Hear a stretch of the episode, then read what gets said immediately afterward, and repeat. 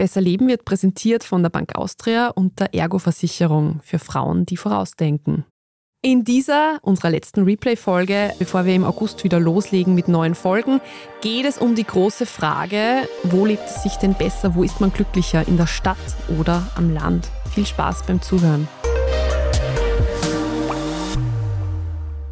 Willkommen zu Besser Leben, der Standard-Podcast zum Glücklichwerden. Ich bin Martin Schauhuber. Ich bin Franziska Zeudel. Und heute wird es bei uns um die Frage gehen, ob man eher am Land oder in der Stadt wohnen sollte. Bevor es damit losgeht, muss ich aber noch einen kleinen Nachtrag davor stellen. Und zwar geht es um die Prokrastinieren-Folge von vor zwei oder drei Wochen, glaube ich. Da hat uns eine Hörerin geschrieben, dass sie selbst an ADHS leidet und das lange Zeit eben nur als extremes Prokrastinieren empfunden hat, bis sie sich dann einmal eine Diagnose stellen hat lassen.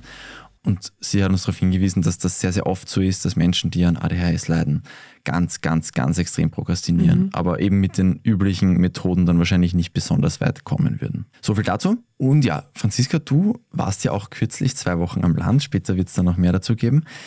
Und bei uns geht es halt eben um diese große Frage, die sich eigentlich jede und jeder wahrscheinlich früher oder später stellen muss. Ja, ganz genau. Besonders auch mit und seit der Corona-Pandemie ist diese Diskussion zu Stadt versus Land irgendwie ganz groß geworden. Inmitten der Lockdowns haben plötzlich gefühlt irgendwie alle davon geträumt, aufs Land zu ziehen, weil man dort auch bei den härtesten Einschränkungen noch raus ins Grüne konnte, während in Wien bekanntlich ja sogar die Parks zugesperrt hatten was immer noch ein völliger Wahnsinn ist, Good wie ich einfügen times. möchte. Also ich bin ja Immobilienredakteurin und Häuser und Wohnungen in den Speckgürteln waren ja schon vor Corona wahnsinnig begehrt. Die Pandemie hat die Preise jetzt aber nochmal ziemlich angeheizt. Auch weil viele im Homeoffice waren und damit von überall, wo sie wollten, arbeiten konnten. Und viele Unternehmen werden dieses Remote-Arbeiten in irgendeiner Form wohl auch über diese ewig lange Pandemie hinaus beibehalten. Man muss also nicht mehr jeden Tag ins Büro und kann theoretisch sogar vom Berg arbeiten, solange halt das Internet mitspielt. Und es soll ja auch Arbeitsplätze am Land geben munkelt man. Äh, habe ich auch gehört, habe ich gehört, ja, ja. Ich persönlich bin ja bei dem Thema eben Landstadt Corona, glaube ich, so wirklich der Durchschnittsösterreicher. Also am Land aufgewachsen, mit 18 in die Stadt gezogen, in meinem Fall eben Wien. Und dann im ersten Lockdown, wie so, so viele, zwei Monate zurück, wieder aufs Land. Okay, wow. Und ich bin da ehrlich gesagt mit gemischten Gefühlen zurückgekommen. Eigentlich waren es zweieinhalb Monate. Einerseits hat es irgendwie schon Lust auf mehr gemacht, auch weil das ja glücklicherweise, muss man sagen, damals ein historisch schöner Frühling war. Und andererseits hätte ich aber auch nicht gewusst, wie lange ich das noch drucken würde, wie lange mir das noch genug gewesen wäre. Ich habe es eben, wie du gerade angekündigt hast, ja auch selbst getestet, jetzt vor kurzem. Ich habe meine sieben Sachen gepackt und bin für das Projekt vor Ort aus Wien für den Standard zwei Wochen nach Bad Gastein gezogen und habe von dort berichtet. Das ist jetzt klarerweise nicht wirklich repräsentativ. Ich habe in Hotels gewohnt und mein Leben in den Bergen hatte ein ganz klares Ablaufdatum.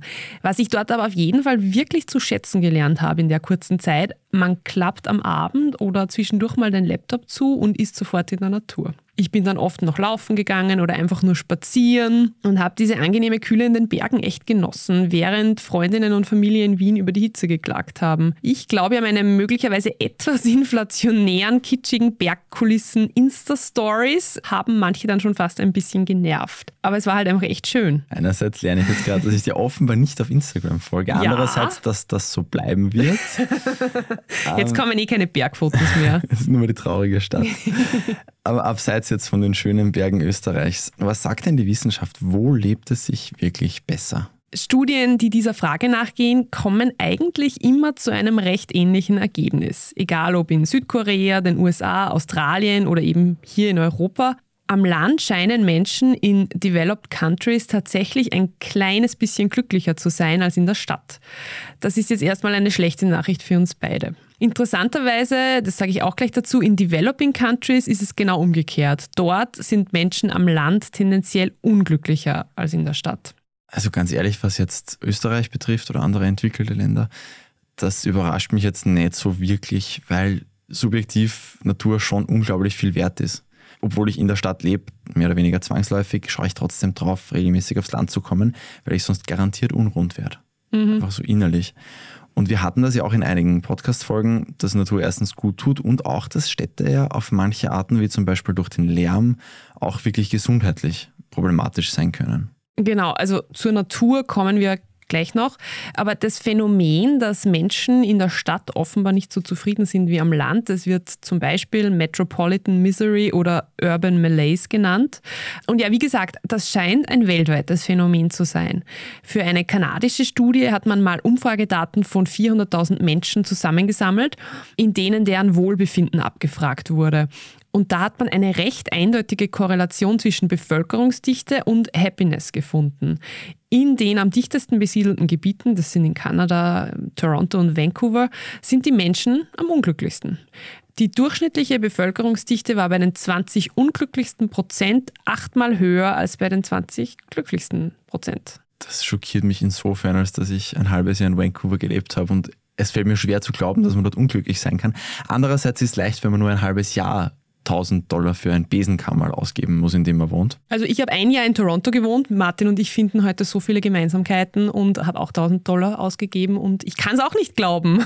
Aber ja, wenn man sich das in der Zeit dazu verdienen muss, ist es wahrscheinlich problematischer. Aber warum sind Menschen offenbar in Städten unglücklich? Es wird ja nicht nur sein, dass andere Menschen halt auch mal nerven können, wenn sie glauben, sie müssen um halb neun, so wie bei mir, zu bohren beginnen. Also die Antwort wird nicht nur in der Tatsache liegen, dass man weniger Nachbarn hat. Bei der Auswertung hat man auch bemerkt, dass in den glücklicheren Gemeinden zum Beispiel das Pendeln in die Arbeit kürzer war und Wohnen leistbarer. Und es gab in den glücklicheren Orten auch mehr einen Sense of Belonging, also so ein Zugehörigkeitsgefühl. Es könnten auch diese sozialen Netzwerke am Land sein, die eben dort enger sind, die die Menschen glücklich machen. Also jetzt auf Österreich umgelegt kann man ja in ländlichen Regionen sehen, da ist das Vereinsleben teilweise noch sehr ausgeprägt, da kennt man einander. Und um jetzt noch einmal auf meinen Aufenthalt in Bad Gastein zurückzukommen, dort hat man mich auch innerhalb von zwei Tagen beim Bäcker und beim Wirt gekannt das war schon sehr witzig für mich als quasi Wienerin. Und dann, du hast es eh schon gesagt, das ist natürlich auch die Nähe zur Natur, die dazu beiträgt, dass man am Land offenbar zufriedener ist. Aber zur wichtigen Rolle der Natur kommen wir später noch viel ausführlicher. Also für mich ist das total schlüssig, dieses Community-Ding, weil mhm. da, man merkt schon, dass es ganz vielen Menschen unglaublich viel gibt. Und gleichzeitig kennt man es eben, dass man es in der Stadt kaum hat. Vor allem, wenn man da vielleicht noch ein bisschen öfters umzieht, oft, denke ich, wenn man in der Stadt lebt. Wenn man am Land draußen ist, dann bleibt man wahrscheinlich auch einmal dort. Aber ich glaube ja, am Land, es hat ja nicht nur Positives, dass dich jeder kennt. Überhaupt also nicht. es ist ja. so ein zweischneidiges Schwert. Ja. Wenn der Nachbar weiß, dass du irgendwie, weiß ich nicht, deinen Rasen nie mähst und dann mit den anderen drüber schimpft, das ist ja auch nicht nur positiv. Voll, es gibt auch Leute, die genau deswegen ihre ländliche Herkunftsgebiete verlassen, genau. weil sie es genau. nicht mehr aushalten. Genau, ja. Aber gibt es sonst noch irgendwelche Erklärungsansätze, dass die Landmenschen doch ein bisschen glücklicher sind? Für eine Studie der Universität Helsinki wurden die Antworten auf die European Social Survey von mehr als 14.000 Menschen aus zehn europäischen Ländern unter die Lupe genommen. Und darin wird ein Zusammenhang zwischen einem schlechteren subjektiven Wohlbefinden und unerfüllten Erwartungen festgestellt. Also wer seine Ziele nicht erreicht, der wird unzufriedener sein. Soweit jetzt mal so wenig überraschend, finde ich. Das klingt jetzt schlüssig, aber was genau hat das mit Stadt-Land zu tun? Auch in dieser Studie lässt sich eine geringere Zufriedenheit bei Menschen festmachen, die in der Stadt leben. In der Studie führt man das aber darauf zurück, dass Menschen, die in urbaneren Regionen leben, in bestimmten Bereichen ihres Lebens eben höhere Ansprüche haben, etwa was die Karriere angeht. Und diese Ansprüche, das kann zum Beispiel sein ein höheres Gehalt, die werden in Städten aber auch eher erfüllt. Also das ist mal positiv. Aber man hat in der Stadt halt auch mehr Menschen, mit denen man im Vergleich steht und mit denen man sich vergleicht und die vielleicht noch erfolgreicher sind als man selbst. Und das macht vielleicht etwas mit einem. Okay, also wer in der Stadt lebt, hat andere Ziele als Menschen im Land und das kann ein Problem sein. Absolut, aber da möchte ich jetzt auch dazu sagen, es gibt ja in einem kleinen Land wie Österreich auch viele Menschen, die am Land leben und in der Stadt arbeiten oder vielleicht auch umgekehrt. Also man kann es jetzt nicht nur schwarz-weiß machen. Aber wichtig ist auch, in der Stadt laufen sehr viele glückliche Menschen rum. Also du wirkst jetzt auch nicht gerade unglücklich. Gerade. Ich jetzt auch nicht sagen. Genau. Also Städte haben halt gewisse Nachteile, allein schon wegen ihrer Größe. Zum Beispiel gibt es mehr Umweltprobleme, Staus, Pendeln dauert vielleicht länger, die Immobilienpreise sind höher, Kriminalität, soziale Ungleichheit. Das sind alles eher Themen in Städten als am Land und das kann natürlich schon auch eine Rolle spielen. Okay, wir machen jetzt eine kurze Werbepause und dann möchte ich wissen, ob man eigentlich gesünder ist, wenn man am Land lebt.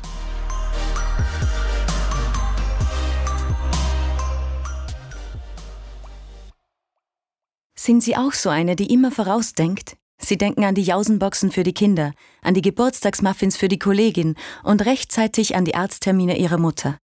Apropos rechtzeitig. Haben Sie schon mal an Ihre Pension gedacht? Ein Teilzeitjob reduziert Sie leider empfindlich. Reden wir über Ihre Vorsorge. Kommen Sie in die Bank Austria. Wir beraten Sie gern zu den Lebensversicherungen unseres langjährigen Partners Ergo. Bank Austria.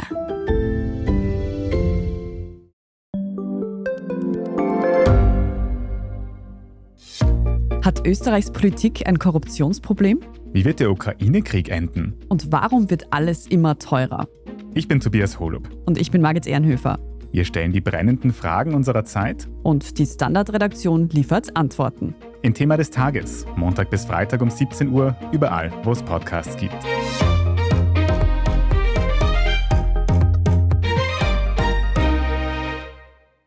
So, jetzt ganz generell mal gefragt, wie schaut es jetzt mit der Gesundheit aus von Menschen in der Stadt versus am Land? Weil so gemeinhin würde ich jetzt annehmen, Menschen am Land sind aktiver, sind halt öfters Radfahren, laufen und dementsprechend auch gesünder. Stimmt das so? Mm, also tendenziell ist es eher umgekehrt. Also um jetzt mal beim Gewicht anzufangen, da gibt es eine Studie, für die die Größe und das Gewicht von sage und schreibe 112 Millionen erwachsenen Menschen in urbanen und ruralen Gebieten aus der ganzen Welt zwischen 1985 und 2017 gesammelt wurden. Und da kam man zu der Erkenntnis, dass die Menschen am Land mit den Jahren stärker zugenommen hatten als in der Stadt.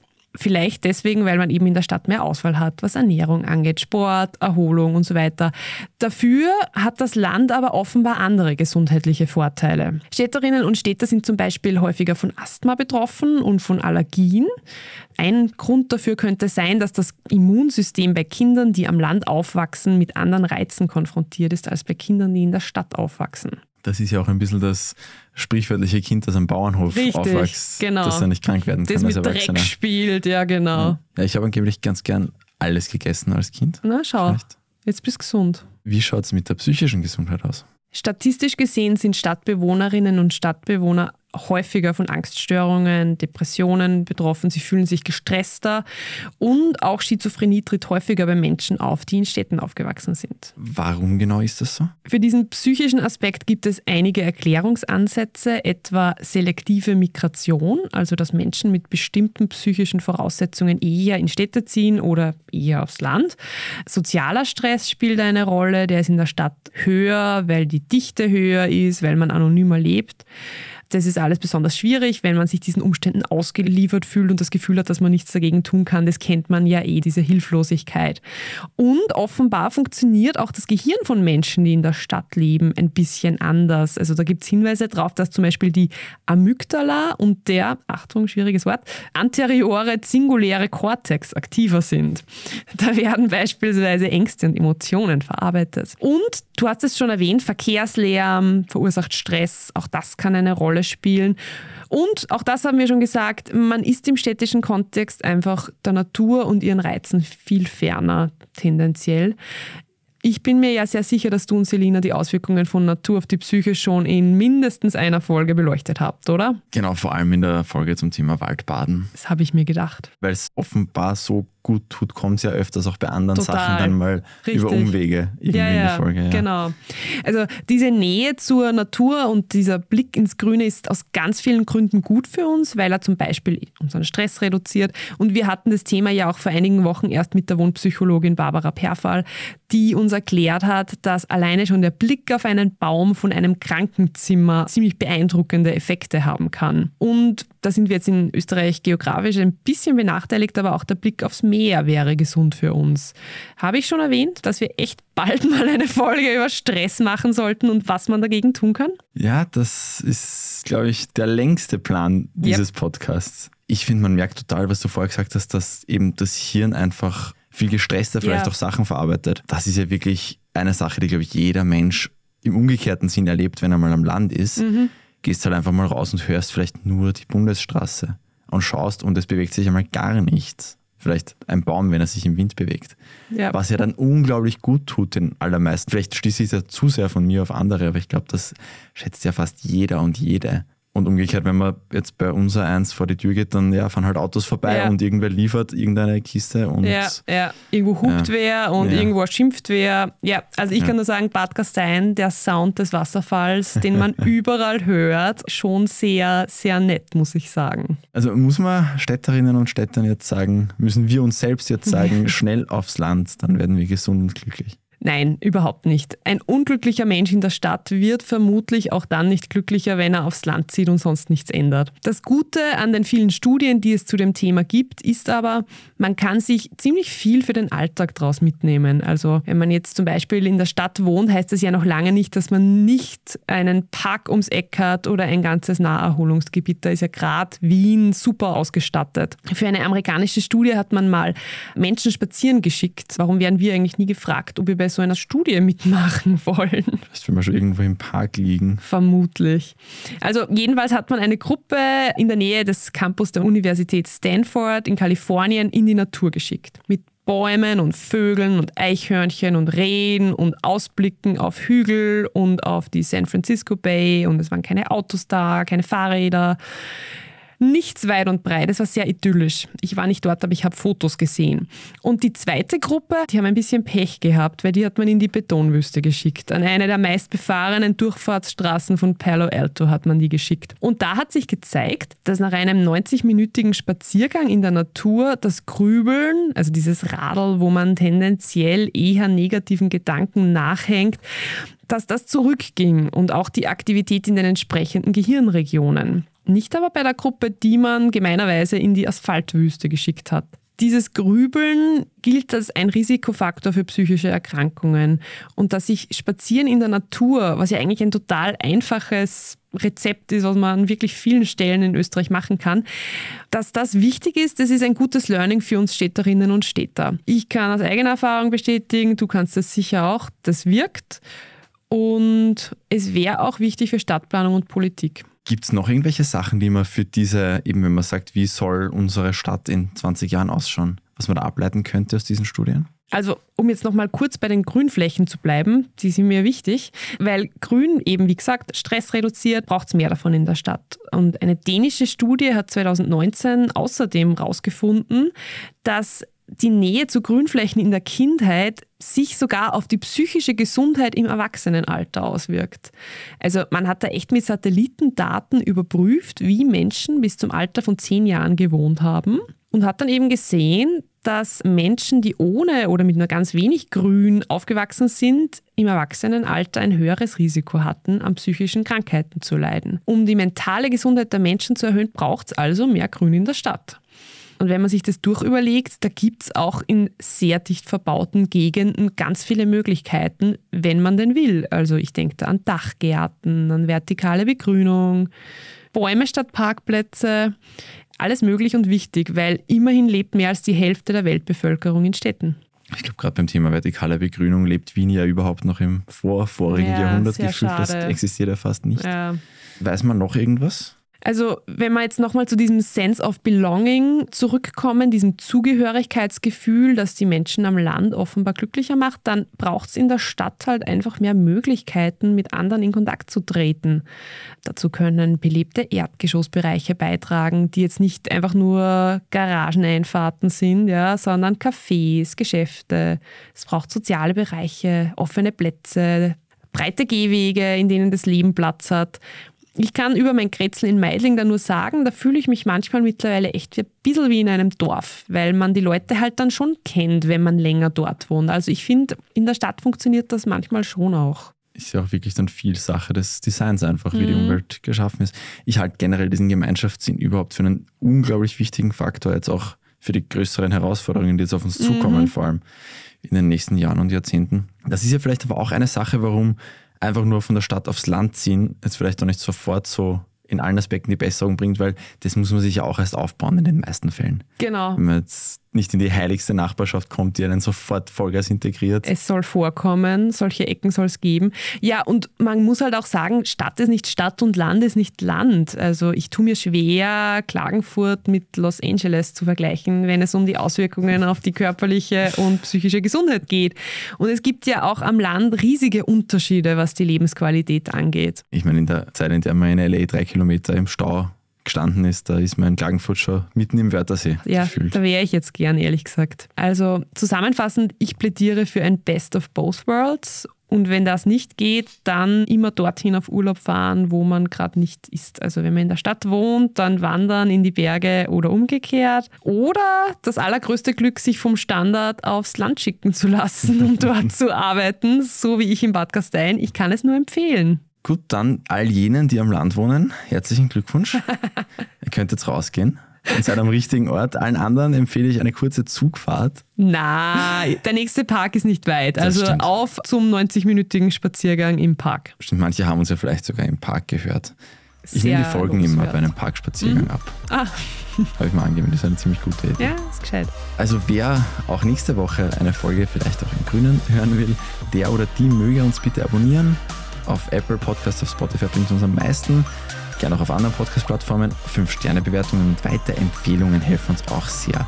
Und wer Themenvorschläge oder auch Feedback wie heute am Anfang der Folge hat, einfach besserleben.derstandard.at eine Mail schicken. Wir antworten manchmal sehr, sehr langsam, aber wir antworten oder lesen es zumindest. Das war Besser Leben, der Standard-Podcast zum Glücklichwerden. Ich bin Martin Schauhuber. Ich bin Franziska Zoedl. Produziert wurde diese Folge von Christoph Grubitz. Ciao. Bis nächste Woche.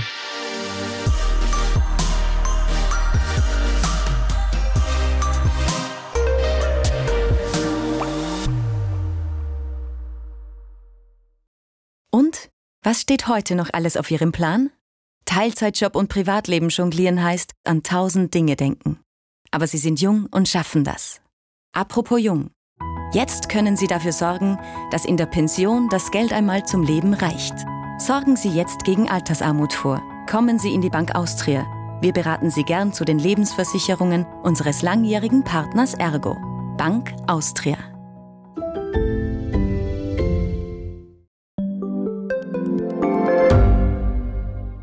Wie viel Geld macht eigentlich glücklich? Werde ich mit Daytrading reich? Und ist jetzt der richtige Zeitpunkt, um in China zu investieren?